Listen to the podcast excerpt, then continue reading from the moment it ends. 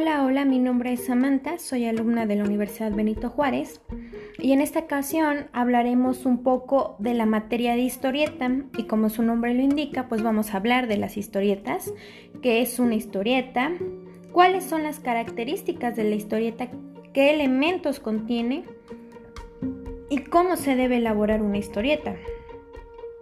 Y bueno, lo más importante, lo principal es saber qué es una historieta. Y bueno, esta es una forma de expresión artística y un medio de comunicación. En sí es una serie de dibujos que van acompañadas de texto. Hay que entender bien esta referencia. No es como un libro, que tenemos el texto y una imagen lo acompaña. En esta ocasión es todo lo contrario. La imagen es la base de la historieta y el texto es el que le da forma a la historieta, le hace un acompañamiento nada más, pero no es lo más importante.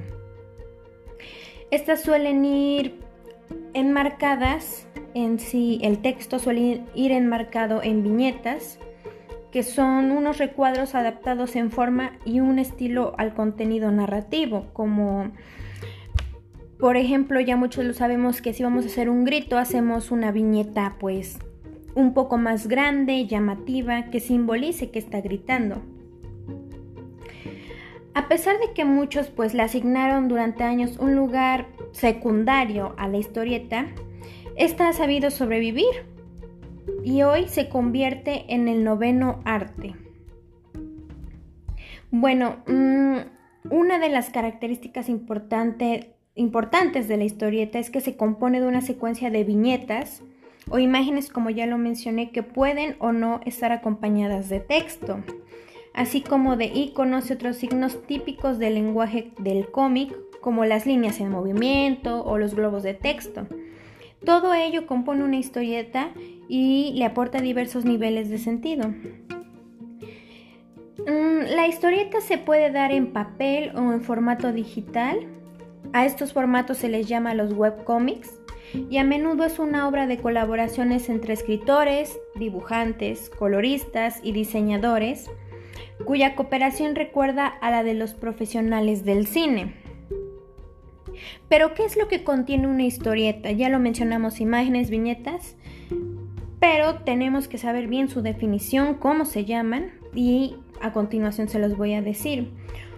Una historieta se conforma de viñetas, que son los recuadros en los que se tiene un lugar de la acción y la ilustración de la historia y que sirve para separarla del resto del contenido de la página. Entre una viñeta y otra se considera que se transcurre un intervalo de tiempo que puede ser largo, que es años, o un breve tiempo, que son segundos, o como lo decida el autor. También contiene ilustraciones, que son los dibujos que transmiten al lector lo que ocurre. Estos son de diversa naturaleza, desde dibujos simples y caricaturescos hasta ilustraciones gráficas y de enorme realismo. También tiene globos de texto que no siempre aparecen en las historietas, pero sirven para englobar los diálogos de los personajes y dejar en claro quién dice qué. Los iconos y signos propios, estos en los cómics emplean una simbología propia que constituye su lenguaje para representar movimientos, emociones, todo, todo ese tipo de, de acciones. Este tipo de signos son convencionales, hay que aprender qué significan, pero tienen como en sí un, lenguaje bastante universal. Mm. Como ya lo mencioné, eh, todos estos elementos son los que componen una historieta, pero debemos saber en qué lugar corresponde cuál elemento. Y a continuación les voy a decir cómo se elabora una historieta. Los pasos para elaborar una historieta son, en principio, como todo en la vida, hacerlo con práctica.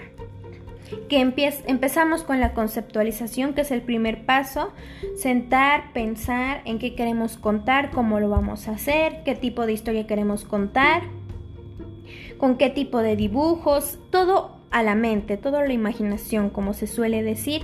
Hay que ir creando, innovando, hay que llevar nuestra imaginación al límite.